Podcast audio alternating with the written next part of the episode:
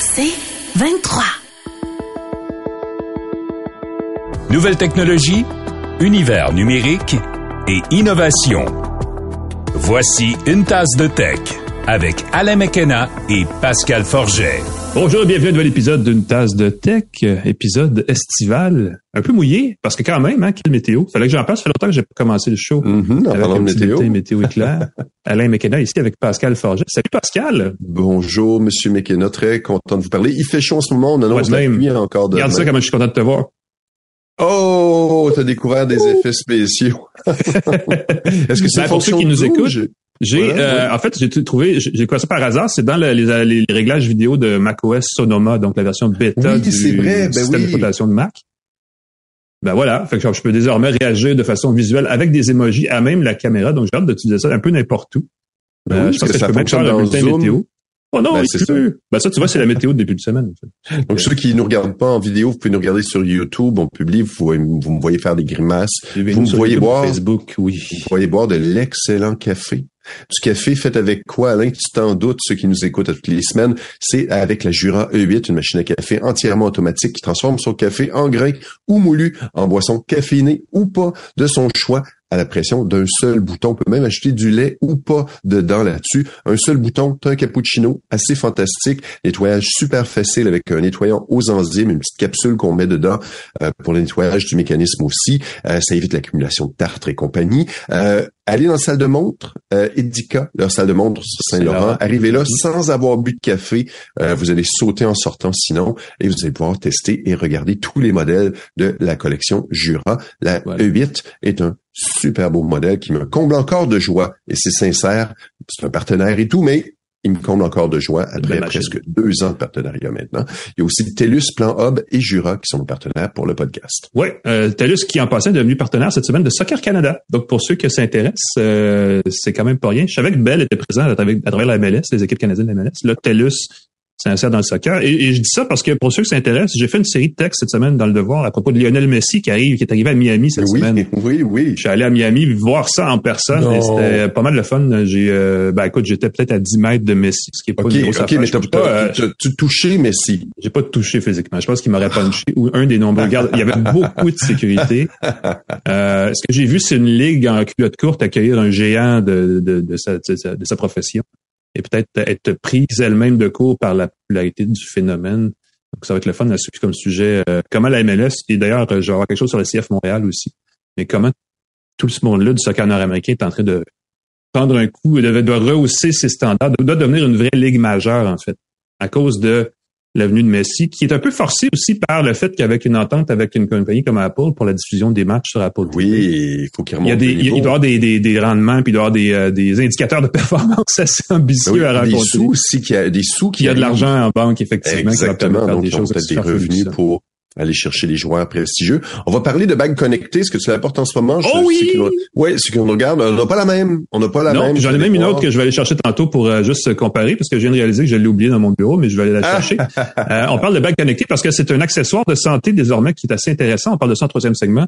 En deuxième segment, on s'est un peu éclaté. Hein, Même mon cerveau, écoute, a fait boum parce que euh, on l'a préenregistré pour plein de raisons. Mais on va parler de la fameuse vague des intelligences artificielles Ah oui. Mauvaises, Si vous méchantes, voulez du crunchy? Ah oui, vous allez avoir du crunchy. Ah oui, non, sérieusement, est-ce que, est-ce que, qu'on doit s'inquiéter, est-ce qu'on doit être optimiste? L'avenir est-il rayonnant ou pas? On en parle avec un professeur de l'ENRS, euh, Jonathan Roberge. Mais avant ça, on a de l'actualité. Alors, allons-y euh, rapidement. Euh, je regardais hier soir, parce que c'est toujours à 4h30 que les publications financières sortent, parce que les bourses sont fermées. Alors, les entreprises euh, publient leurs résultats trimestriels et c'est là que ça se passe. Et hier, c'était Netflix qui, euh, d'un point de vue strictement financier, a publié des résultats corrects, mais pas euh, impressionnants aux yeux des investisseurs. Donc, Netflix en bourse, il y a eu un effet moins positif. Mais il y a eu des, des- des- disons, des éléments assez intéressants, Pascal, entre autres choses. Ben oui. Euh, ce qu'on voit, c'est que euh, l'entreprise a ajouté beaucoup, beaucoup de nouveaux abonnés au deuxième trimestre de son exercice 2023. Ça fait bondir son euh, nombre d'abonnés de 8 Écoute, je me Euh, permets d'applaudir. C'est ton effet visuel de, de, de petits confettis. là, Ah, je sur, peux faire euh, ça. Ton, ton, Non, ton, ton, ton macOS qu'en fait, euh, ça survient au moment où euh, ça survient à un moment où euh, en fait dans, les trois mois en question là, qui, qui, qui sont concernés par les résultats, c'est qu'on venait de resserrer euh, un peu les règles concernant les, comptes partagés. Donc, les gens qui partageaient entre deux adresses ou entre différentes personnes le même compte Netflix pour pas payer la mensualité séparément. Euh, on aimait moins ça chez Netflix. Et ce que les disait tout le monde, c'est oh, moi j'abandonne Netflix, je me désabonne, là, je veux plus rien savoir. Et là, ce qu'on voit, c'est qu'il y a 8% plus d'abonnés trois mois plus tard. Faut dire aussi que, euh, et, c'est un peu ça que Netflix a fait, et c'est pas, c'est pas bête, c'est qu'ils ont créé un, un, nouveau forfait par abonnement qui inclut la publicité, mais qui coûte moins cher que les 16,50 minimum au Canada pour s'abonner. Un forfait à 6 par mois. Euh, qui contient justement de la publicité, qui a bon certaines fonctions qui sont pas présentes. Par exemple, on peut pas télécharger des contenus pour les regarder en mode hors ligne, mais c'est parfait pour Apple TV à la maison, des choses comme ça. Euh, mais justement, on s'est dit, bon, les gens qui veulent partager leur compte et qui disent qu'ils font ça pour sauver des sous, on va leur créer un forfait plus abordable et ils pourront s'abonner. Et clairement, ça a fonctionné. Euh, il y a plus d'abonnés et, et la peut-être un petit peu la preuve indirecte que ça a fonctionné, c'est que malgré ce nombre d'abonnés plus important euh, là qu'ils ont maintenant chez Netflix, les revenus ont augmenté, mais pas tout à fait suffisamment ou pas au niveau qu'espéraient les analystes ou calculer les, analystes. Donc, ce que ça, ça signifie, c'est que, longue histoire courte, beaucoup de nouveaux abonnés qui payent moins cher. Probablement hmm. des abonnés aussi euh, courants, déjà abonnés qui ont eux aussi peut-être réduit leur niveau d'abonnement pour payer moins cher, ce qui est pas bête.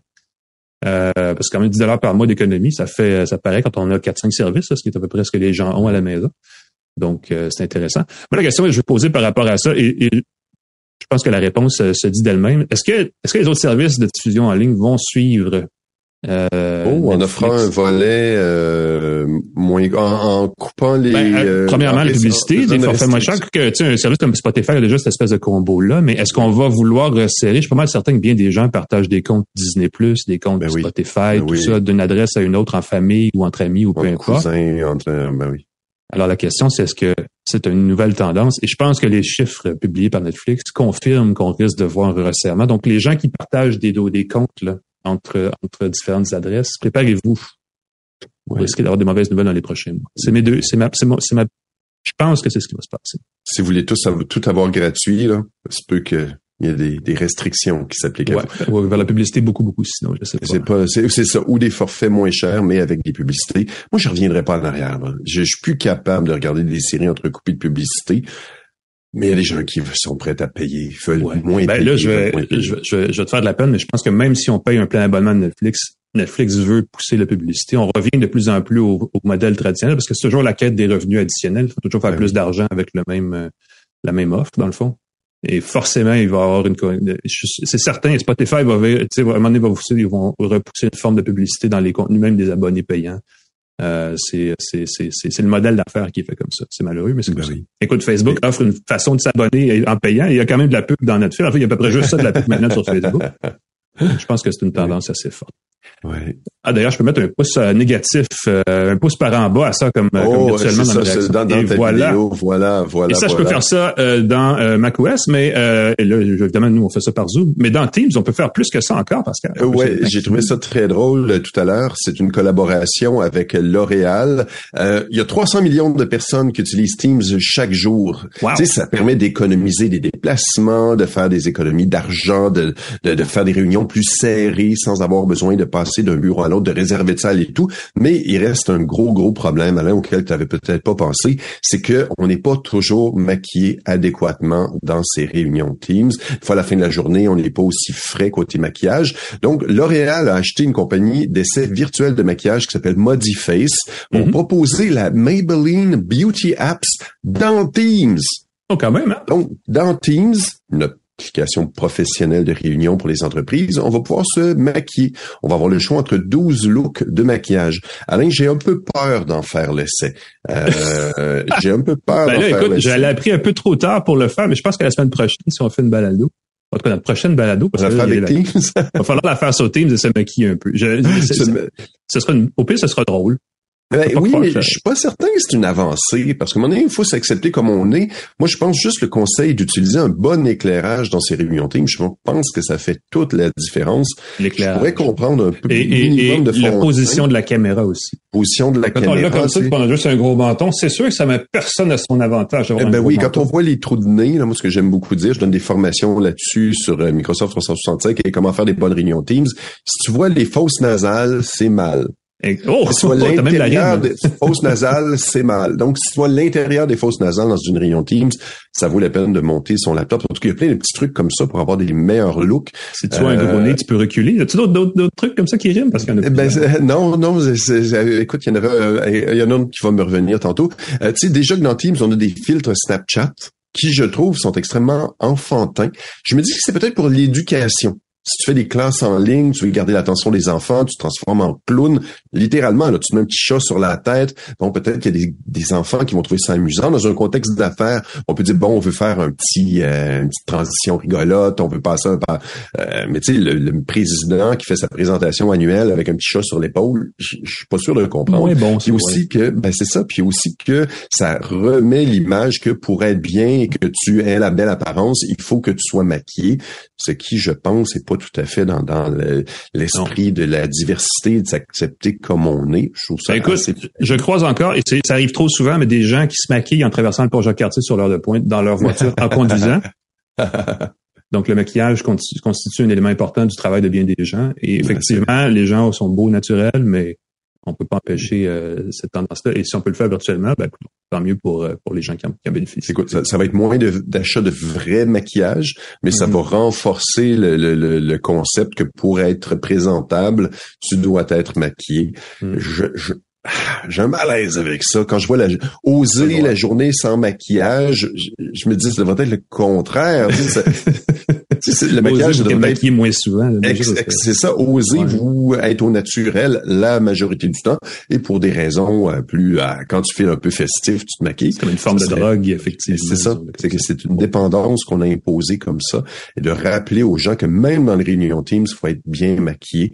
Euh, je trouve ça assez particulier. C'est très, très philosophique comme point. Je m'emporte un peu ici. Toi, tu voulais parler d'une action collective québécoise contre Nintendo. Ouais, c'est un peu plus terre à effectivement, mais les gens qui connaissent l'expression Joy-Con Drift savent de quoi il est question, parce que c'est un problème dont même Nintendo a confirmé l'existence déjà en 2020. Le président de Nintendo à l'époque a, dû s'excuser. Et vous savez, quand les présidents d'entreprises japonaises s'excusent, c'est toute une mm-hmm. histoire.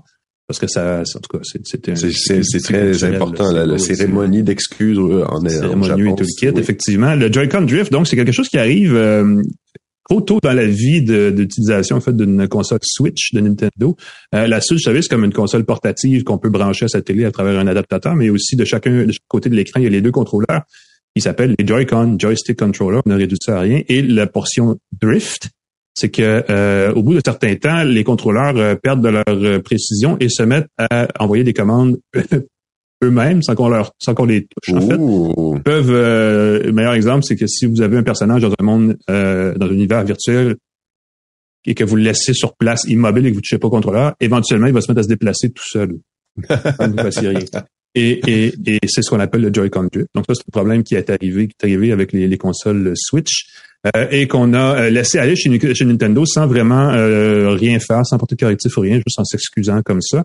Et là, ce qui était, ce qui est arrivé, c'est que en 2021, il y a une jeune joueuse de Switch basée à Saint-Amable sur la rive sud de Montréal qui a intenté, a déposé une demande d'action collective qui vient d'être autorisée par la Cour supérieure du Québec. Donc, l'idée, c'est de dire, Maintenant, on va étudier la question et on va déterminer qu'est-ce qu'il faut faire, ça va être quoi la mesure. Euh, ce qu'on ce qu'on demande en fait dans, dans, dans l'action collective, c'est que Nintendo dédommage à hauteur de 100 dollars les joueurs qui ont acheté une Switch, une Switch Lite ou un contrôleur Joy-Con ou Joy-Con Pro. Euh, donc c'est quand même beaucoup de sous. C'est ça, c'est le dédommagement en, termes strictement punitifs. Et qu'en plus, on demande à Nintendo de dédommager d'une valeur variant entre 90 et 260 dollars euh, chaque personne qui a acheté un appareil défectueux euh, au Québec depuis 2017. Donc, c'est quand même pas mal de monde, ça aussi. Euh, ça va être intéressant de suivre parce que de suivre ça parce qu'aux États-Unis, il y a une intention, il y a une action collective similaire qui a été intentée et elle n'a pas, elle a pas abouti. par contre, et c'est ça qui est intéressant dans cette histoire-là, en plus de tout le reste, c'est que le Québec, c'est un peu le paradis de l'action collective pour plein de raisons, mais surtout parce que le, la loi sur la protection des consommateurs est assez stricte au Québec et est très respectée. Est très respectée. Peut-être pas tant que ça, parce qu'il y a beaucoup d'action collective, mais elle est assez euh, présente, est assez sévère, que justement, elle permet de euh, mieux protéger les consommateurs, à condition que les consommateurs, de temps en temps, euh, montrent les dents, et c'est ce qu'on est en train, de faire dans ce, dans ce dossier-là. mais ça va être intéressant de, suivre ça. Et on dit qu'il y, y, a 26 000 personnes qui ont signé la demande d'action collective, donc il y a beaucoup de gens qui ont eu des problèmes de switch. ou en tout cas qui disent avoir des problèmes de switch.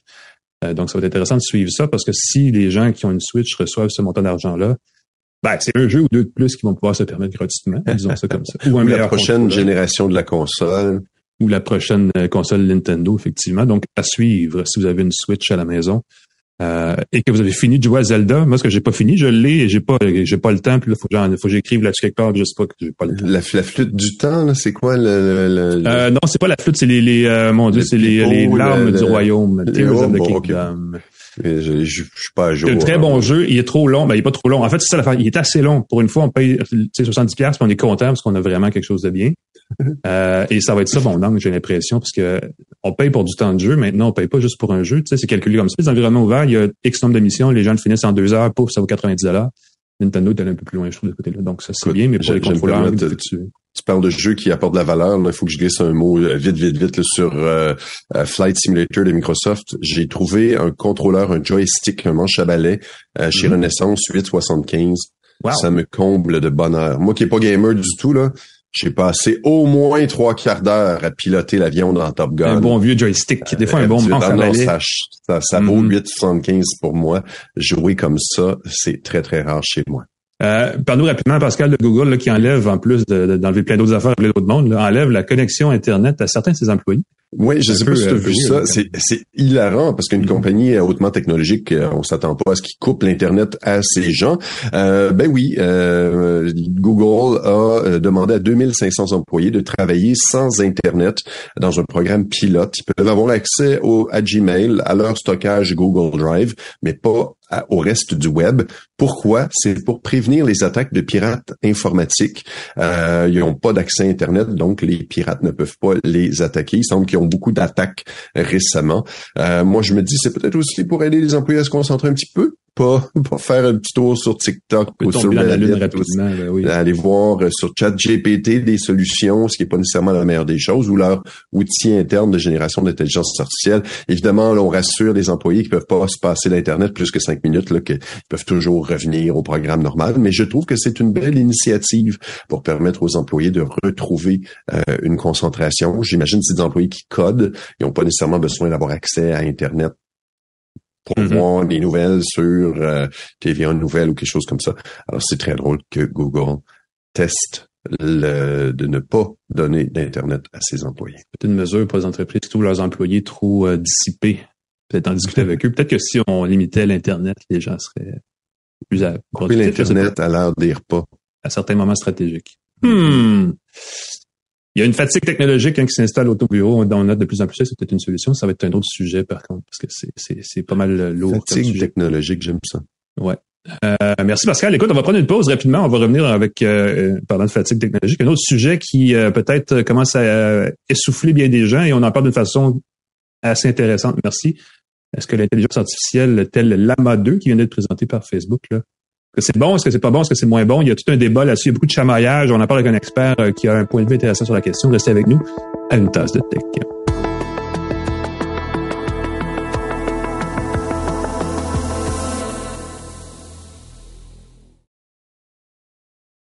De retour à une tasse de tech avec Alain Mekena et Pascal Forget. Et bienvenue à une tech. On va parler de choses sérieuses en segment euh, d'entrevue parce que euh, c'est de l'actualité brûlante en fait et c'est aussi à plus long terme quelque chose qui est assez important depuis au moins, euh, on est presque rendu à un an maintenant parce que c'était au début de l'automne dernier qu'on a commencé à parler beaucoup de ChatGPT. Bon là évidemment il y a eu Bard du côté de Google avec Palm, Palm 2.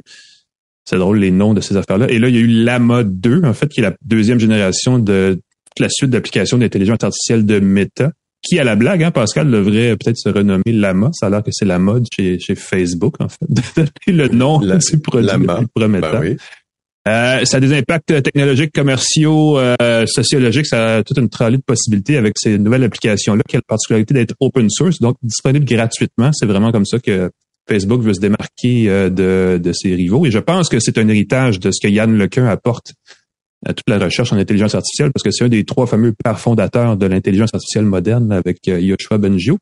On connaît bien Montréal, puis Jeffrey Hinton qui était chez Google et qui a démissionné en se disant c'est la fin du monde ces affaires-là, je touche plus à ça. Et là évidemment je paraphrase un peu euh, caricaturalement, n'est-ce pas?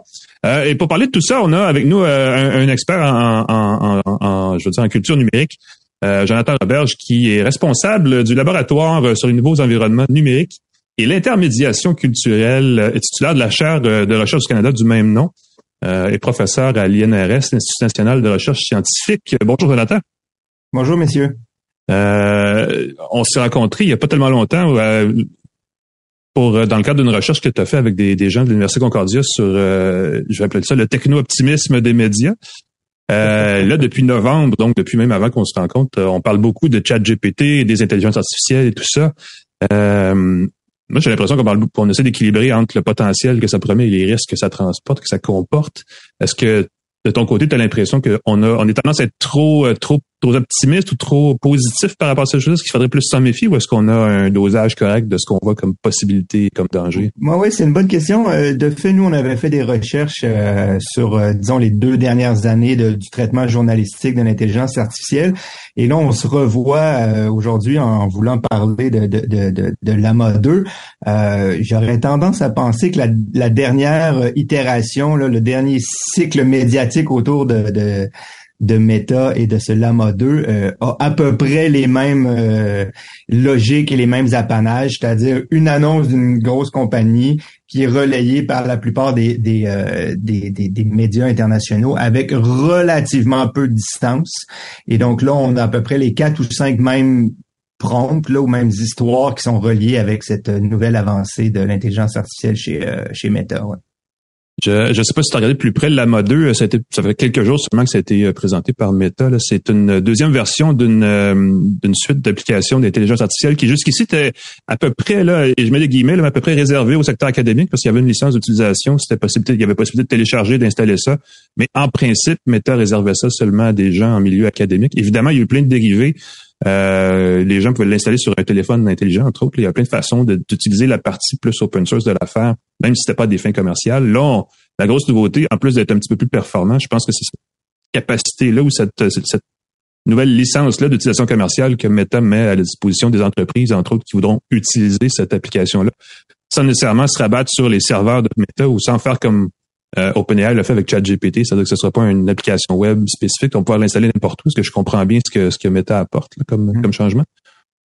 effectivement, moi, j'ai pas l'impression que c'est tellement euh, novateur en termes de technologie. Là, on s'appuie sur à peu près les, les, mêmes les mêmes grosseurs de modèles, les mêmes calibrages, les mêmes paramètres. La nouveauté est vraiment dans quelque chose qui est peut-être pas tant disruptif qu'au moins stratégique, qui est franchement stratégique chez, chez Meta, qui est vraiment de dire, nous, on, on, passe d'un modèle qui est euh, privé ou qui, est sous licence ou qui est d'une certaine manière chapeauté à l'intérieur d'environnements fermés, hein, parce que euh, effectivement, il y a des problèmes de sécurité, il y a différents problèmes.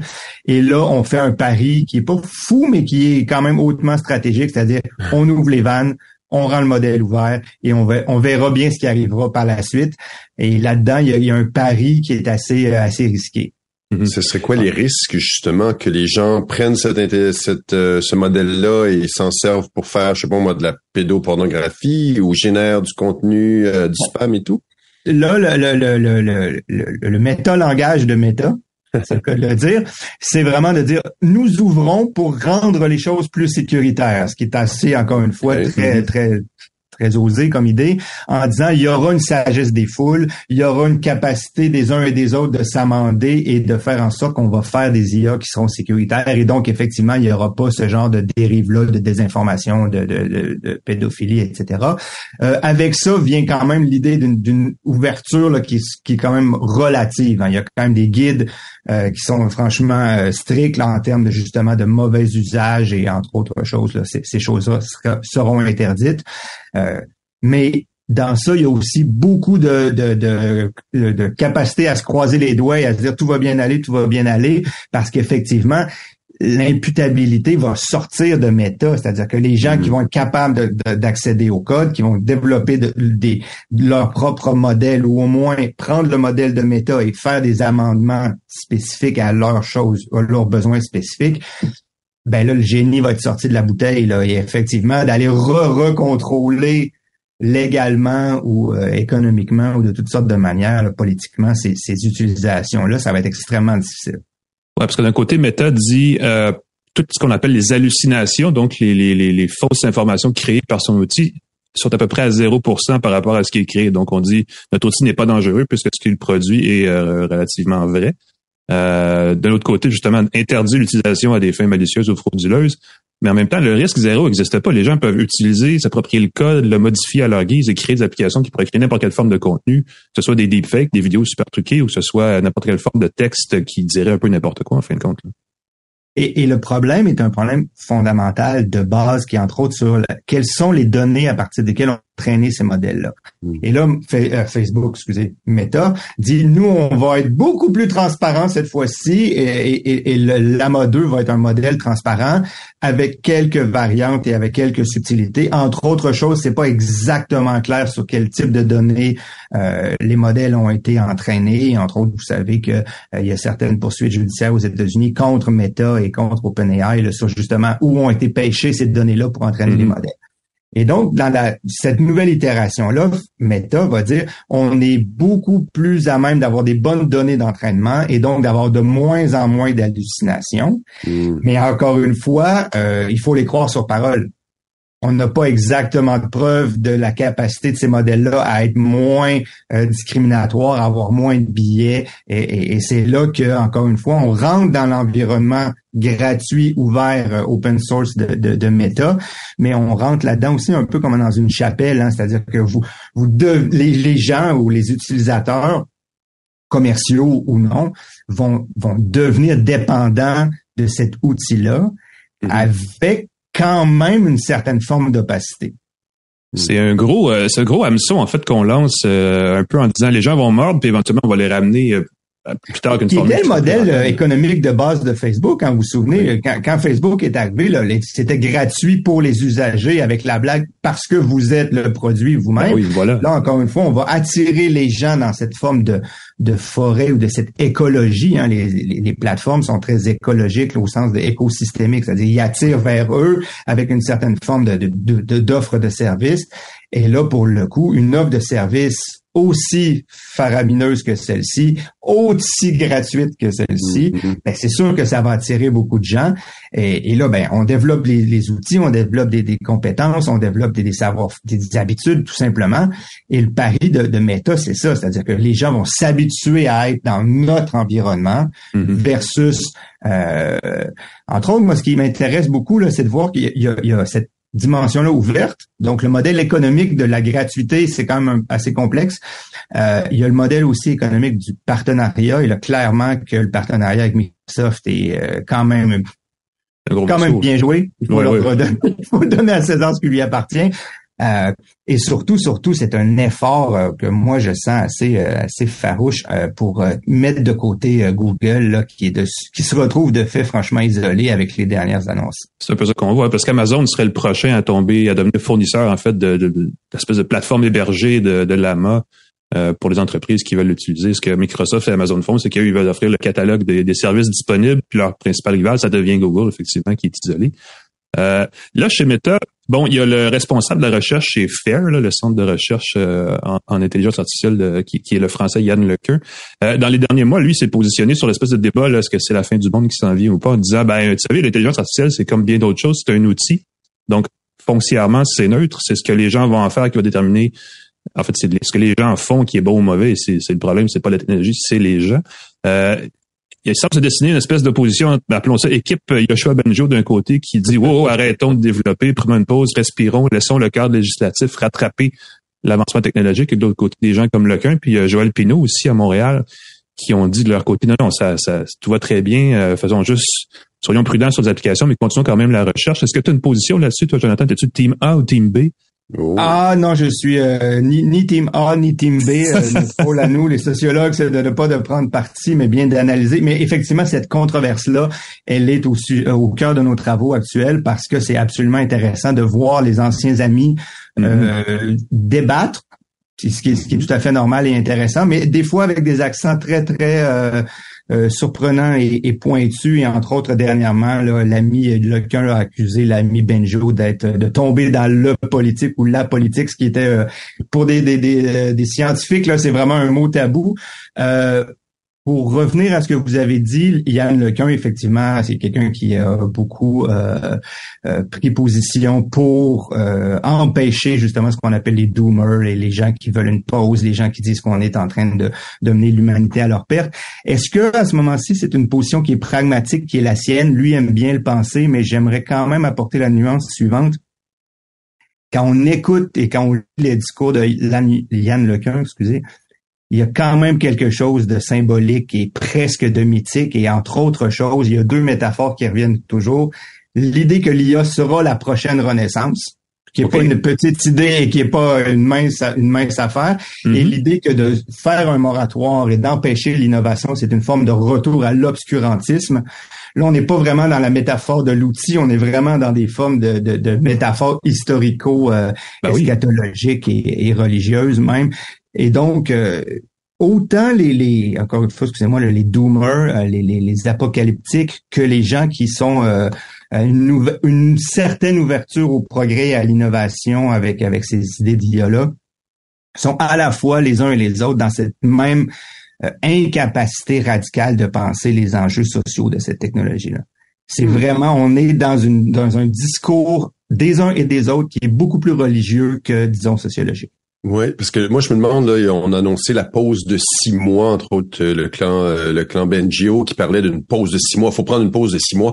Ça fait pas ça fait pas six mois puis on est en train de sortir la main. Là. Fait qu'il y a même pas. Il y en a tué une pause? Qui a pris une pause? Est-ce que c'était juste pour se mettre du bon côté de l'histoire et dire non non nous sommes contre ça puis, tout le monde a continué comme si rien n'était? Non seulement il n'y a pas eu de pause, mais même les gens qui proposaient cette pause-là l'ont jamais respectée. Et entre autres choses, dans la première idée, là, le Future of Life Institute et leurs lettres, vous aviez des signataires euh, du type Elon Musk chez Tesla et chez euh, bon, et autres compagnies là, qui, qui, qui, inventent à toutes les semaines, euh, qui ont absolument jamais respecté ça. Et pis encore, c'est-à-dire même des gens comme Benjio qui proposaient cette pause-là, finalement se sont amendés en disant non, non, non, mais finalement, il faut juste faire attention aux mauvaises IA comme mhm. si dans la vie, il y avait le noir et le blanc et il y avait aucune ambivalence entre les deux. Et donc, il y a les bonnes IA et les mauvaises IA.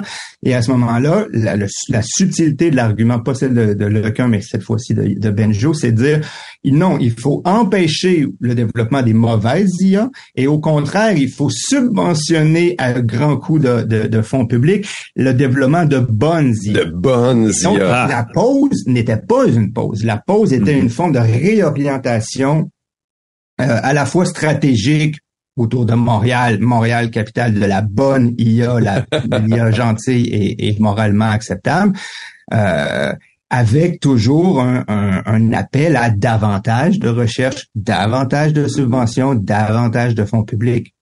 Ben, tu touches un bon point. Montréal qui se gargarise, on dit on est le centre euh, mondial d'intelligence artificielle en termes de recherche académique. Est-ce que c'est encore le cas? Est-ce qu'on a un poids dans tout ça? Parce que j'ai l'impression que tout se passe ailleurs qu'ici en ce moment. là mm-hmm.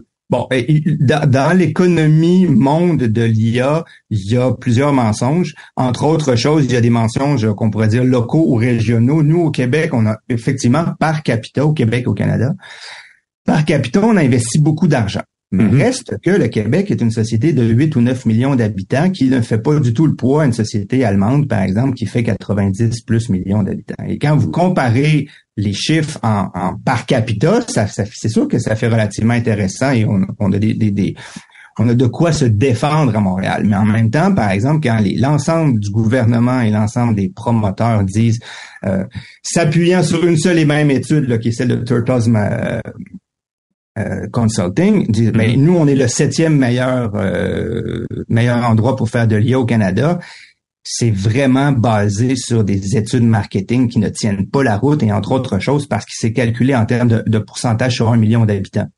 Et donc, en pourcentage sur un million d'habitants, par million d'habitants, le Québec se classe bien. En quantité réelle, par exemple, le fait qu'on est 10 à 15 fois moins nombreux que les Allemands, ben là, les chiffres tiennent pas.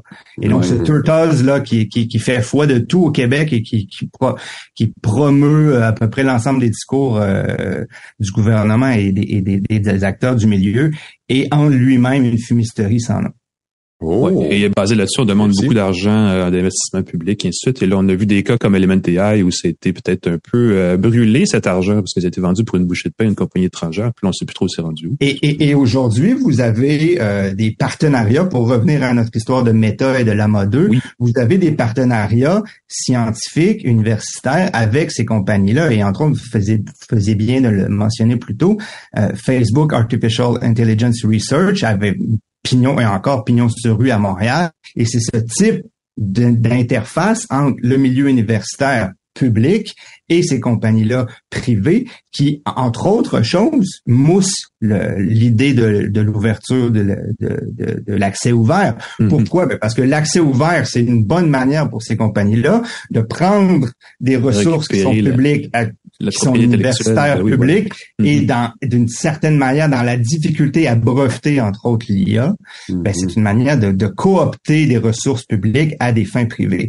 Et dans, et dans l'histoire de l'IA, vous avez toujours cette espèce de mouvement-là intellectuel et, et politique à vouloir plus d'ouverture et encourager par, par et pour ces compagnies-là. Pourquoi? Ben parce que c'est leur capacité à s'accaparer des ressources, et entre autres universitaires. Et Montréal a été championne de ça et est encore championne de ça. Mhm.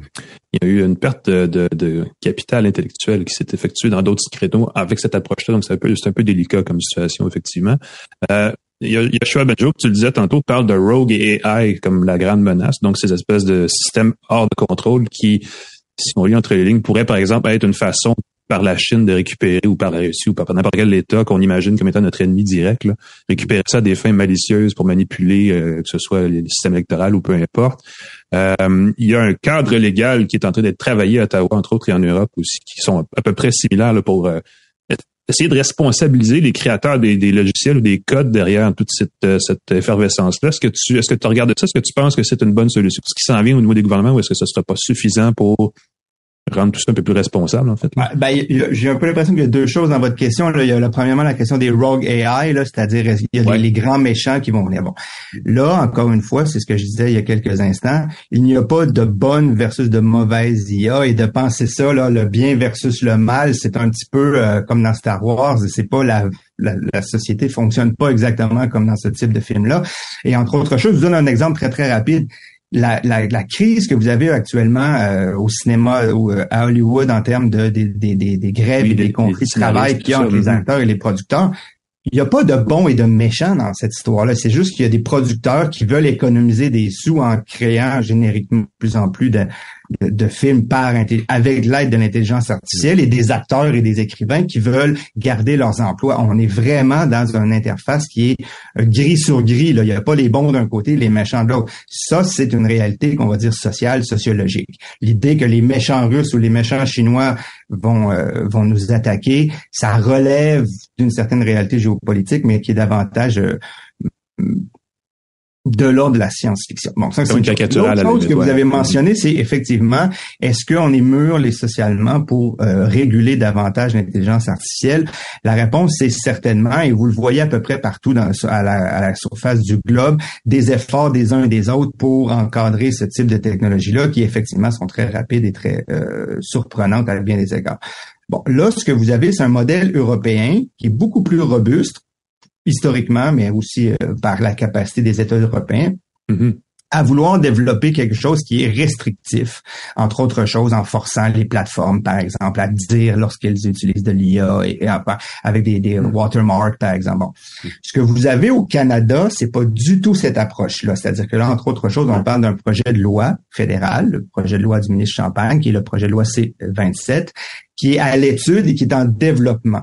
Le, les premières itérations du projet de loi étaient une sorte de euh, de mémoire, là, on parlait d'un 15 pages dans, avec lequel à peu près l'ensemble des, des, des sous des sous euh, euh, éléments de la loi il disait euh, nous irons euh, spécifier euh, la dite chose plus tard, alors que entre autres choses le projet de loi européen fait une centaine de pages. Ça vous donne l'idée. Mhm. Et encore une fois, le problème, c'est que dans la construction du C27, euh, vous avez les acteurs de l'industrie de l'IA qui ont été consultés, mais pas la population. Donc, il y a une certaine forme de juge et parti. Mhm. Et c'est Première, première problé- problématique. Et seconde problématique, Si tout est à discuter et à légiférer plus tard, ce que vous êtes en train de faire avec ce projet de loi-là, c'est de laisser une carte blanche. Ce qui est franchement problématique au sens de, ben, faisons pas les choses à moitié, réglons ou régulons euh, fermement et efficacement tout de suite et arrêtons de reporter au canon grec. Donc, les détenants d'une approche plus critique telle que telle que moi, entre autres choses. ben oui, on, a signé des, on a signé des, des, des, des, lettres ouvertes et entre autres une dans le devoir, dans le excusez la presse, dans lequel on disait mais regardez là, ça sert absolument à rien à de, de, de légiférer avec des, des, cases ouvertes en disant nous réglerons ça le jour où on sera rendu là, euh, qui est une forme d'accointance avec l'industrie faisons bien les choses. Et, et vous remarquez, l'entièreté des acteurs qui sont de l'industrie de l'IA au Canada sont intéressés par une certaine forme de régulation, mais toujours dans une, une forme de euh, d'accointance entre Oui. eux-mêmes qui sont Ben, capables de... Bon, voilà. J'allais Alors dire que- justement parce que dans l'industrie, on est, on est content du projet de loi canadien parce qu'on dit on établit les principes et on verra les mécanismes ensuite, alors que ça aurait, toi tu dis un peu le contraire, il aurait fallu que les mécanismes soient inclus dans le, le, le, projet de loi aussi. entre, entre autres choses, qu'il y ait une, une- capacité d'un, d'un tierce euh, institution, euh, Mhm. du type CRTC, par exemple, pour la- les lois sur la radio-diffusion, qui ait, euh, en, en bon français, des dents et des, des capacités de, de, de, de- d'amender ou de forcer les acteurs à, à agir de telle ou telle euh, manière. Ce que vous avez dans la mouture actuelle, c'est relativement laxiste, sinon franchement laxiste, et ça encourage ou ça l'aide les gens à dire, ben nous, on va on peut être en faveur de cette forme de régulation-là, tant aussi longtemps qu'elle est relativement peu contraignante et relativement peu définie. Et fort surprenant a été l'effort de l'ensemble de ces acteurs-là, et entre autres du MILA à Montréal et entre autres des gens du Conseil de l'innovation de l'IA du Canada, de faire une grande, grande tournée médiatique au printemps en disant il faut accélérer le, le- le- ce, projet de loi-là, il faut légiférer, il faut passer cette loi-là, et entre autres, Yoshua Benjo a été euh, un grand promoteur de ce, ce- ce moment-là, euh, relayé entre autres choses par la presse, le Globe and Mail, etc. Et il y a relativement pas de voix externe ou de voix oppo- euh, oppositionnelle à ce discours-là. Sinon, Euh. quelques personnes à droite et à gauche, mais c'est vraiment une capacité euh, toute canadienne d'être consensuelle au sens de l'industrie euh, Mhm. qu'on est en train de voir avec C27, oui.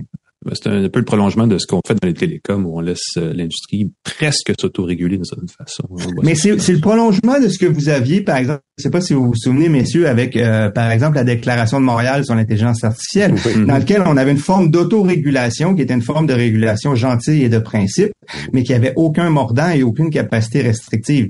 Or, il s'avère que la régulation et le rôle des États, c'est entre autres ça, c'est de protéger les citoyens, c'est de protéger euh, les marchés, les industries, etc. Et, et les gagnants de l'IA, entre autres choses, seront les perdants des industries culturelles, seront euh, différentes pertes d'emplois. Bon, il y a différentes problématiques sociales qui auront à être traitées par le gouvernement et l'État Mhm.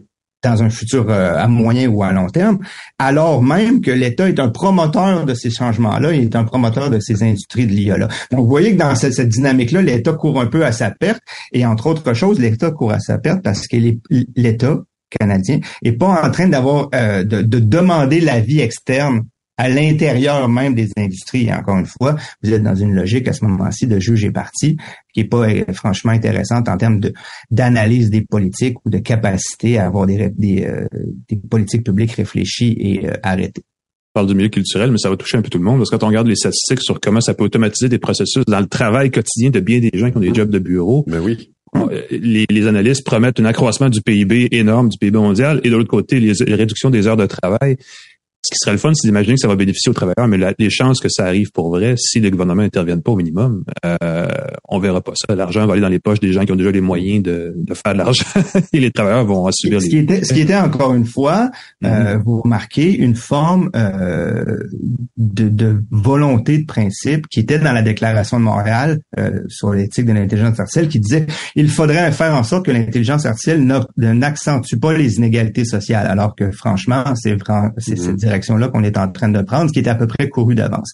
Vous remarquez aussi que l'entièreté des acteurs montréalais et canadiens de l'intelligence artificielle, qui sont, euh, c'est ce que nous ramène à notre discussion de base, hein, qui sont en partenariat privé-public avec soit Facebook Intelligence Artificial Research, Google, euh, DeepMind, etc. Mhm. Quand ces compagnies-là ont sont en train de fait de révolutionner le marché publicitaire au Canada et entre autres le, journalisme, mm-hmm. ce qui vous intéresse franchement, j'imagine, euh, à travers l'autre projet de loi euh, sur, sur, sur la, le, journalisme et, les médias. La loi sur les, 18, en ligne, Vous remarquez que à ce moment-ci, Facebook et euh, Meta et Facebook étant Meta et Google et compagnie, sont pas exactement des joueurs euh, moraux et éthiques. Et est-ce qu'il y a, c'était le, commentaire du collègue Yves Gingras dernièrement dans le Devoir, est-ce qu'il y a des gens de l'intelligence artificielle au Québec et au Canada qui se sont levés pour dire que euh, Facebook et, Google n'étaient pas des joueurs euh, vertueux dans cette histoire-là de combat avec le gouvernement et le patrimoine canadien? Aucun? Aucune personne s'est levée. Il y a personne, des Joshua Benjo euh, et autres, qui ont dit, écoutez, peut-être là que euh, les médias canadiens et euh, le contenu local, et entre autres québécois francophones, parce que c'est important. Bon, il y a personne qui est venu à l'intérieur des communautés d'intelligence artificielle, aussi valeureuses et vertueuses qu'elles pensent être. Il y a personne qui est venu à la défense des, des, journalistes. Mm. Donc, c'est pas exactement mon problème, mais c'est peut-être le vôtre. on travaille on a, on a beaucoup de problèmes de notre côté, là. Faut pas... mais c'est vrai que on parle d'intelligence artificielle, mais on, pourrait aussi bien dire Facebook et Google sont en train de faire ce qu'ils ont fait dans les médias, dans d'autres, euh, dans d'autres secteurs avec le, le développement de ces algorithmes-là. Tout à fait. Donc, il n'y a aucune raison d'être optimiste. Encore une fois, c'est le même modèle disruptif d'affaires, disruptif qu'on avançait et qu'on disait il y a à la, fondation de ces, ces, grandes plateformes-là, qui est de fait euh, beaucoup plus stratégique que, que, que, soit aléatoire ou soit disruptif. Ce sont des modèles économiques qui sont euh, colonisateurs, pour ainsi dire. Hmm. Oh, c'est moins important. Donc, le techno-optimisme n'est pas de, n'est pas de circonstance, si je comprends bien. Moyennement. ah, moyennement. ça aurait pu être pire. Ouf. ouais, écoute, c'était, euh, je veux dire aux gens qui nous écoutent de l'écouter peut-être au ralenti, ce segment-là, parce que c'est lourd, hein. je, pense qu'il va être, beaucoup, de, beaucoup de choses, beaucoup de notes à prendre. Il n'y aura pas de quiz, il n'y aura pas d'examen à la fin de la saison, heureusement, parce que ça serait, ce serait chargé, mais euh, quand même super instructif, euh, Jonathan Roberge de l'INRS. Merci d'avoir été avec nous. Euh, écoute, mon cerveau est en, est en train de, bouillir littéralement. Donc, on va digérer ça. Ça m'a fait plaisir. Un grand plaisir. Puis nous, on prend une courte pause et on va avec nos tests de produits de la semaine. Restez avec nous à une tasse de tech.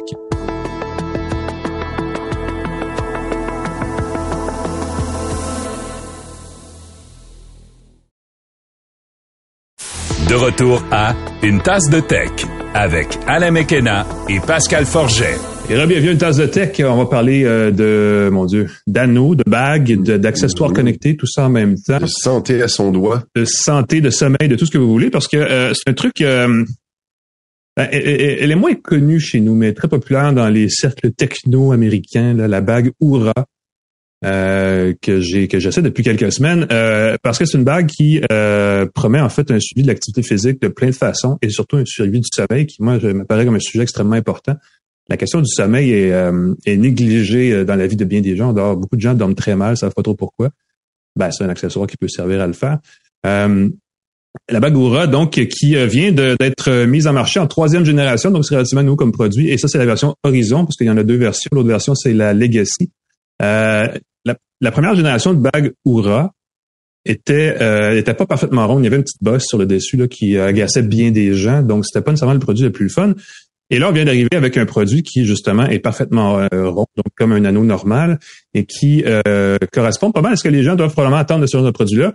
Euh, et dans l'autre main, j'ai une, une bague qui date d'il y a plusieurs années, qui s'appelle Motive, qui a peut-être un peu lancé cette tendance-là à l'époque, parce que c'était lancé de mémoire d'un Kickstarter ou quelque chose comme ça. Écoute, c'était très avant-gardiste à l'époque. Et on promettait avec ça, parce que ça, la, bague Motive n'est plus supportée, n'est plus vendue, mais il en reste encore qu'on peut utiliser l'application pour un suivi de rythme cardiaque, quelque chose de base. Mais à l'époque, on disait on voulait aussi en faire un objet de sécurité euh, biométrique. On disait, ben, quand tu la portes et que tu fais certains mouvements de la main, ça va être reconnu et on peut déverrouiller, par exemple, ton ordinateur. Et ça a fonctionné pendant, pendant un petit bout de temps, parce qu'on allait même jusqu'à proposer ou à penser ou à promettre, en fait, d'en faire une solution pour euh, authentifier sur les paiements en ligne, des choses comme ça, en disant, ben, tu la portes, on reconnaît ton rythme cardiaque, une signature euh, cardiaque, je sais pas quoi, et on peut t'identifier et tu n'as qu'à faire le fameux geste secret et là, pouf, ça va autoriser des choses. Et ça, ça, ça, ça ne s'est jamais réalisé. Est venu ensuite sur le marché Oura et sa bague, qui eux se concentrent spécifiquement sur euh, les questions de, de, de santé. Euh, c'est un anneau qui contient un capteur de rythme cardiaque et d'activité physique, un, euh, euh, je sais pas comment on appelle ça, mais une affaire qui, détecte, qui calcule la température de la peau. C'est pas, c'est pas, c'est pas ce qu'on appellerait un thermomètre. C'est un thermomètre euh, infrarouge. Tu as vraiment une lumière verte, une lumière rouge, tu as, plein de Mhm. capteurs qui mesurent entre autres ta température corporelle. calcule la teneur d'oxygène dans le sang aussi, Mhm. euh, donc peut faire euh, plein de, jugements de, santé, d'état physique basés sur ça. Euh, vendu donc en deux modèles, cinq couleurs, donc il y a, plein de couleurs de, bagues qui sont très métallisées. donc on a l'or rose, euh, le- le- l'espèce de gris euh, alu, je en titane. Euh, offert dans des tailles de bagues de 6 à 13, ça, je vous dirais, c'est pratique, parce que ça couvre probablement 90% des gens, mais moi, j'ai la plus grosse et elle fit à peine, elle entre à peine dans mon doigt mon annulaire. Donc, euh, c'est une question de main, j'imagine, je sais pas, mais euh, c'est important. Ce qui est le fun avec ces appareils-là, hein. c'est quand on les achète, parce qu'on les achète en ligne, évidemment, ils envoient d'abord un- une trousse de, de pour mesurer le genre de grandeur de bague. Si, Oui. si vous achetez une bague chez le bijoutier et que vous portez, par exemple, une bague de taille 12 comme la mienne, ça se peut que ce soit pas la même chose C'est ça. Avec une bague connectée, parce qu'il y a de la quincaillerie là-dedans, puis les dimensions sont pas tout à ça. fait les mêmes. Ah oui, prenez le temps de, de commander. Je sais que vous avez hâte de l'essayer, là, mais prenez le temps Ouais. d'essayer avec le kit. Essayez sur différents doigts. Essayez pendant quelques jours avant de commander votre dimension de bague connectée. Votre Voilà. confort va être beaucoup Euh, plus. celle que j'ai ici donc est en titane. Elle est euh, submersible jusqu'à la profondeur de 100 mètres, donc on peut l'utiliser quand on fait de la natation, quand on fait de l'activité physique en général, quand on court, n'importe quoi. Euh, c'est un c'est un objet en métal qu'on porte à la main, donc si vous la frottez sur des surfaces abrasives, ça va laisser des traces. Au gym, c'est ça. Si Au vous, gym, si là, vous soulevez euh, des haltères euh, au gym, si vous euh, faites l'activité, je sais pas qu'est-ce que vous pourriez faire, mais des euh, si vous faites du, ka- du kayak, du canot, vous avez une pagaie métallisée, des trucs comme ça, souvent ça peut devenir Écoute, elle est assez résistante. J'ai fait des trucs en oubliant de l'enlever euh, qui, euh, dans le cas de la motif que j'ai des- que j'ai depuis plusieurs années, ont vraiment fait des marques assez durables. Elle est très maganée, celle-là, mais elle, elle a, elle a jusqu'à maintenant aucune trace. Donc, elle est quand même assez Oui. résistante. Ben, Je, je suis surpris, en fait. C'est solide quand même. Exactement, parce qu'il y a eu des contacts métal à métal, puis il s'est rien passé, donc c'est quand même pas si mal, mais il y a toujours le risque, surtout euh, parce que les haltères, souvent, les poignées sont, sont très abrasives, hein, c'est pour qu'on les tienne bien, même avec la, la sueur. Et ça, ça peut euh, faire des traces. Donc, tout ce qui est objet métallisé, moindrement rugueux, ça risque de, de- donc faut faire attention. Euh, le truc le fun, c'est qu'on dit une semaine d'autonomie par euh, entre deux charges, euh, cinq jours, quatre jours, cinq jours selon votre genre d'activité physique. Mm, mm. Euh, mais c'est quand même mieux que 24 heures ou même moins. C'est le cas de bien des montres connectées. Mm. Et c'est ce qui fait l'intérêt de cette bague-là, c'est qu'on peut la porter 24 heures par jour pendant plusieurs jours et quand même avoir un bon suivi de différentes étapes de sa journée, incluant euh, la journée de travail nécessairement, l'activité physique qu'on fait le jour, le soir et le sommeil. Ça, j'ai dit tantôt, c'est une des forces de la bague. Bon. Euh, mais il y a aussi un truc que fait bien Oura, et c'est à travers l'application mobile qui vient avec, évidemment, c'est qu'elle euh, elle calcule un score de ce qu'elle appelle de préparation. C'est-à-dire que le matin, elle vous dit si vous êtes d'attaque pour une journée et quel genre de journée vous devriez avoir. Si vous avez une journée très chargée, elle va vous dire si vous êtes prêt ou pas. Aussi, peut-être que ça vous aide à prévoir si vous êtes un petit peu plus fatigué ou pas. Une, une façon peut-être d'aborder les choses, parce que si vous avez tendance à être fatigué des fois et que ça vous mène à être il y a des gens qui sont bougonneux, des gens qui vont devenir plus négatifs ou peu importe. Mais au moins là, on peut d'avance savoir et peut-être réagir ou s'adapter ou préparer peut-être sa journée en conséquence aussi. Et ça, c'est assez bien. Euh, quand on achète la bague, qui est quand même pas donnée, elle coûte 400 dollars canadiens, donc il faut quand même préparer ça. Euh, je veux dire, celle-ci, elle va durer longtemps. Celle, la motive, si je me fais celle-là, elle a encore une, une bonne autonomie de trois jours depuis, écoute, je sais pas, ça fait plus que cinq ans que je l'ai, donc ça fait quand même assez Oui. longtemps. Donc, c'est bon de ce côté-là. Euh, elle va durer longtemps, donc ça explique le prix. Mais par contre, pour l'utiliser pleinement, il faut, et c'est ça le problème, à s'abonner au service mensuel d'Oura. Il y a un mois gratuit à l'achat et après ça, c'est 9 dollars par mois. Et ça, évidemment, ça permet d'avoir accès au meilleur de cette technologie-là parce qu'à partir de là, on a accès à une analyse très détaillée des sommeils, l'activité Oui. physique. Euh, il y a beaucoup d'informations sur l'état de santé, veille, euh, bon, tendance, euh, tout le kit là euh, qui est fourni par l'application à cause de ce, ce service par abonnement-là. Donc, c'est peut-être c'est bon, c'est moins bon. Ce qui est dommage, c'est qu'il faudrait l'essayer avant de l'acheter, dans le fond, pour après ça, pas avoir à payer l'abonnement si on s'en sert pas. Euh, cela dit, l'analyse est intéressante. Il y a une bonne intégration aussi des données euh, de, des applications comme Apple Santé sur l'iPhone et comme Google Fit sur les téléphones Android. Euh, c'est aussi compatible directement avec Strava, l'application très connue des gens qui Oui. font de l'activité physique, pour échanger des données. Et, et c'est ça la, à la fois la grande qualité et le principal défaut d'un anneau comme le, celui d'Aura, c'est que euh, c'est pas un appareil qui est 100% complet. L'utiliser de façon autonome, mais avoir toute l'information qu'on aimerait avoir sur son état de santé, mais ça complète super bien qu'on ferait avec d'autres, par exemple une montre connectée. Euh, ou avec un autre, un bracelet d'entraînement quand on fait du vélo, des choses comme ça. Parce qu'évidemment, ça calcule le rythme cardiaque, le, euh, taux d'oxygénation du sang, euh, ses déplacements, ses pas, ces choses-là, des données de base. C'est très peu encombrant et intrusif parce qu'on l'a au doigt puis on l'oublie rapidement. Euh, ça calcule très, très bien l'état d'éveil la nuit. On, si on a bien dormi, dormi moyen, se réveillé, on a bougé. Il y a plein d'affaires comme ça qui sont super le fun. Euh, mais ça a besoin des fois d'aller chercher l'information sur d'autres accessoires, d'autres appareils qu'on doit avoir pour vraiment donner un portrait global. Donc, c'est un premier pas vers une information euh, intéressante sur son niveau de santé, euh, son état physique, dans le fond, mais c'est pas complet. Euh, mm. Évidemment, ça se jumelle par Bluetooth à l'application sur un téléphone. On peut pas s'en sortir. Ce que j'aurais aimé, parce que là, Oura vante aussi le jumelage entre la, son anneau et l'Apple Watch, entre autres du côté d'Apple. Mm parce qu'il y a une application euh, qu'on peut installer sur l'Apple Watch. Malheureusement, il faut synchroniser sur son téléphone pour que ça se rende à la montre et on peut pas le faire sans, le téléphone. Et je trouve que c'est un peu niaiseux. Ouais.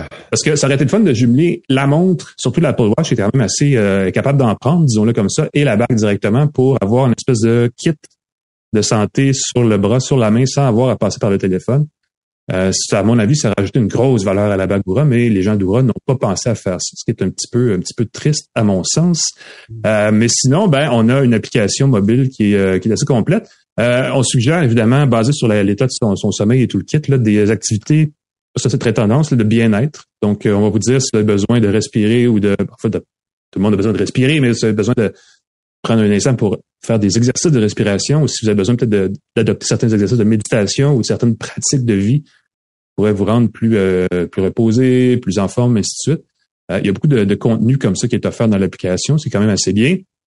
Euh, et ben, pour les femmes, je peux pas dire que je l'ai essayé vraiment, mais il y a, il y a une avec le détecteur de chaleur de la peau, entre autres choses, on peut aider à mieux gérer le cycle menstruel. donc, c'est quelque chose qui peut être utile. Je Je sais pas à quel point ça, c'est vraiment au-delà de mon expertise. mais dans l'ensemble, ça fait un, un, ensemble assez le fun pour un petit accessoire portatif, en fait, qui est comme assez discret. Euh, mais qui aurait pu être complet. Euh, évidemment, bon, c'est un anneau, faut prendre la bonne taille, tout le kit. On demande euh, quand, quand on l'achète de s'assurer que c'est quand même assez assez juste là au doigt, que ce soit pas trop large parce qu'elle bouge beaucoup. Puis quand elle bouge, ben, elle est moins précise. Donc il y a peut-être une possibilité d'avoir des données qui sont pas parfaites. C'est un problème.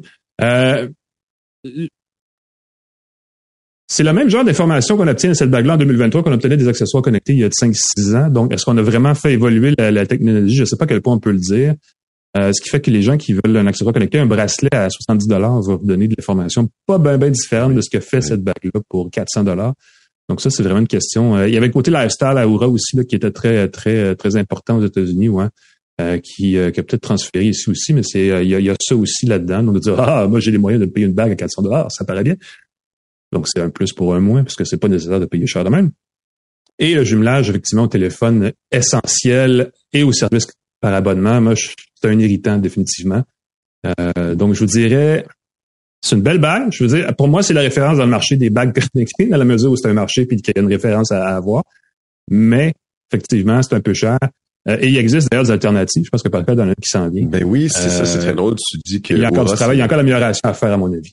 C'est ça. Tu dis que là, je te lance la POC, Pascal. Voilà, voilà. C'est une alternative assez intéressante. Voilà. Je prends la POC. Tu parles d'Oura comme la référence. Je suis tout à fait d'accord avec toi. C'est la marque dont on entend le plus parler. Moi, mhm. j'ai reçu euh, et essayé la Ultra Human Air qui est une compagnie indienne qui travaille très, très fort. Écoute, très similaire comme concept, une bague en titane, même principe. La Air se veut très légère, 2,4 grammes. Alors, mhm. C'est deux fois moins que la, la Oura, là. Voilà, mais on s'entend là qu'une bague un gramme de plus ou deux, pour moi, ça fait pas une grosse. Je suis assez fort pour ne pas constater la différence. C'est ça. Euh, mais c'est plus léger, plus performant. Il n'y a pas d'encoche pour repérer la position optimale des capteurs. Quand tu dis que ça tourne, les capteurs dans les bagues connectées doivent être à l'intérieur de la main. Mais comme mhm. la bague est parfaitement ronde, euh, elle a tendance à glisser des fois simplement en mettant ses mains dans l'eau, euh, en se lavant les mains. Des fois, la bague tourne un peu. J'aurais peut-être aimé sur la euh, bague qu'on avait, il y avait une espèce d'encoche qui permettait de juste avec ton doigt ben, replacer, c'est ça, replacer rapidement la bague au bon mm-hmm. endroit. J'aurais aimé ça. Euh, la Ultra Human Air annonce jusqu'à six jours de charge, sauf que on nous rappelle à partir de 30%, commencez à penser à charger votre bague. On le pose sur un petit champ. Donc à 30%, ça veut dire qu'on a à peu près quatre jours de charge. On a de la marge. On peut mhm. encore partir pour la fin de semaine avec 30% euh, mais c'est quand même assez chouette. Il faut aimer porter une bague. Je Ah, ne suis pas un porte-bijoux, Bon point. mais je trouve, compte tenu que j'essaie de perdre du poids en ce moment, puis j'essaie de m'entraîner plus, je trouve ça cool d'avoir la bague. Tu sais, le côté lifestyle d'une bague, tu veux dormir la nuit sans rien à ton poignet. Moi, j'ai tendance à dormir avec un bracelet connecté pour avoir mon rythme cardiaque et tout. Le fait de le faire simplement avec sa bague, pendant que sa Apple Watch recharge, par exemple, pendant que sa Pixel Watch recharge, tu peux avoir tes données qui continuent d'être capturées. Euh, c'est pas à l'aise de mettre ta montre à l'eau, tu peux avoir ta bague ou encore porter une bague, euh, euh, une montre conventionnelle. Tu peux Mhm. apporter une montre mécanique, ta Rolex, là, tu peux la porter puis garder tes données avec ton bracelet. Euh, les algorithmes sont différents. J'ai regardé avec le bracelet Whoop que depuis quelques mois. Ça donne pas exactement les mêmes données. Ça, c'est fatigant parce que tout le monde, évidemment, dit nous avons le maximum de précision. Mais pour détecter ton état de sommeil, il y a un jeu tout le temps. On parle de 15, 20 minutes. Il va détecter un peu plus tôt, un peu plus tard. La bague mesure la température, donc il tient compte, dans le cas de la bague, beaucoup la température de la peau, la baisse de ta température. Ils vont même te dire, ton, ton corps, ta température, quand tu t'es endormi, a baissé plus tard qu'à l'habitude. Peut-être que tu aurais pu te détendre avant de te coucher. J'aime beaucoup le rapport euh, hebdomadaire. Je ne sais pas si tu as reçu ça. Ouais, Euh, ben, il y a des moi, rapports mensuels aussi qui sont très bien chez. Aura, qui sont très détaillés, qui permettent de sortir des tendances à long terme. Ça, c'est un gros plus, effectivement. Je trouve que c'est un gros plus, mais en même temps, c'est de l'information avec laquelle on peut pas faire grand-chose. On parle entre autres la grosse nouveauté dans les capteurs connectés de, de santé, c'est la variabilité cardiaque. Mhm. Euh, L'écart entre tes battements, non seulement le nombre de fois que ton cœur bat par minute, mais le, La variation, le- la euh, variation entre Mhm. les battements. Et plus la variation serait grande, plus ton corps serait prêt à en prendre. Euh, ton système sympathique et parasympathique se concentre. Mais en même temps, tu peux pas faire grand chose à part t'entraîner très fort et espérer que ça change. Si t'es pas en forme, ça va rester bas. Euh, et euh, j'ai été très impressionné par les détections des siestes. Euh, Mhm. La Whoop, elle détecte jamais. Je suis un siesteux. Je sieste régulièrement. Euh, la, la bague a immédiatement détecté mes siestes. Hey, on a Ouais. l'impression que tu as fait une sieste entre telle heure et telle heure. C'est je veux dire, euh, sur la Oura, là, il y a effectivement une détection automatique d'activité euh, qu'elle n'a pas répertoriée officiellement, mais des fois, il y a beaucoup de faux positifs. Tu vas lire un livre 45 minutes et pas penser que c'est une sieste. Ça, ça, a ça peut devenir, c'est pas très grave, Voilà. embêtant. Ça, c'est des algorithmes assez Mhm. fous. J'ai pas vu que la Ultra Human Air détectait les activités physiques. J'essaie de marcher, j'essaie de bouger, j'essaie d'aller au gym. Il n'y a pas détecté encore d'activité, pas de vélo, pas de... Mhm. c'est peut-être une fonctionnalité qui s'en vient. L'avantage de la Ultra Human Air, elle est un peu plus chère que la Oura. Elle est 460 prix d'achat, mais il n'a pas d'abonnement ensuite. Ça va Donc- durer longtemps de ce point de vue-là. Donc, ça peut être une belle économie si on veut une bague euh, sans payer d'abonnement, 460 dollars Ouais. Six mois à peu près. On va payer la différence avec la Oura. Ben, la leçon de la motive, c'est que les entreprises moins connues ont tendance à peuvent Et disparaître. voilà, les entreprises moins connues et celles qui n'ont pas d'abonnement. Parce que ça, une fois que tu as lancé ton produit, il faut que tu continues de le mettre à jour, le, le sécuriser, l'ajouter des fonctionnalités. Si t'as pas un revenu soutenu, Plus pour ton entreprise, c'est dur de tenir. Fait que ça, on, on garde ça. en- mais en même temps, Ultra Human travaille très très fort. Euh, regardez leur site, très professionnel, très cool, très belle euh, emballage et tout. Je vais recevoir bientôt la Oura euh, Horizon aussi. Je vais pouvoir les comparer, porter une dans chaque main et voir la différence. Mais Ultra Human Air, euh, Oura Horizon pour avoir la santé à son doigt, c'est très très cool. Voilà. Pour ceux qui cherchent pas un bracelet, en tout cas, c'est une façon effectivement de Ben oui. contourner le- l'objet plus encombrant qu'est la montre. Et puis, euh, ça paraît bien de bague, c'est vrai, t'as raison. Côté lifestyle. Ben bon, On se sent un bel badass. avis, effectivement. Cool. Ben merci Pascal. Euh, Merci, Merci. bon. Ça fait, euh, ça complète notre balade de la semaine. Est-ce qu'on remercie nos partenaires? Tout à fait. Plan Hub, TELUS, Jura, merci à vous de rendre ce podcast possible et nous permettre Oui. de manger. C23, le groupe Cogeco qui distribue euh, le podcast partout au travers du Québec. Merci de nous écouter. Vous êtes euh, géniaux. Euh, Claude Hébert, la mise en onde, pascalforget.com pour me joindre et on peut m'écouter au 98.5 FM euh, sur les antennes, euh, sur le réseau Cogeco. Vous pouvez Ah m'écouter oui. sur le web. Je fais une chronique sur l'émission de Louis Lacroix autour de 8h45, 9h. Chronique techno chaque jour pendant encore trois semaines. Je réalise que je fais plus de contenu que deux émissions complètes d'une demi-heure chaque semaine. Je me trouve cowboy, mais ça va très, très bien, Pas rien, même si on est l'été. Effectivement. Merci Pascal. Merci tout le monde. Euh, il fait chaud. Allez euh, vous rafraîchir sur une chambre dans une piscine. Sortez, décrochez l'Internet un peu. Nous, euh, on va faire la même chose et on se revoit la semaine pour une autre tasse de thé. Salut tout le monde.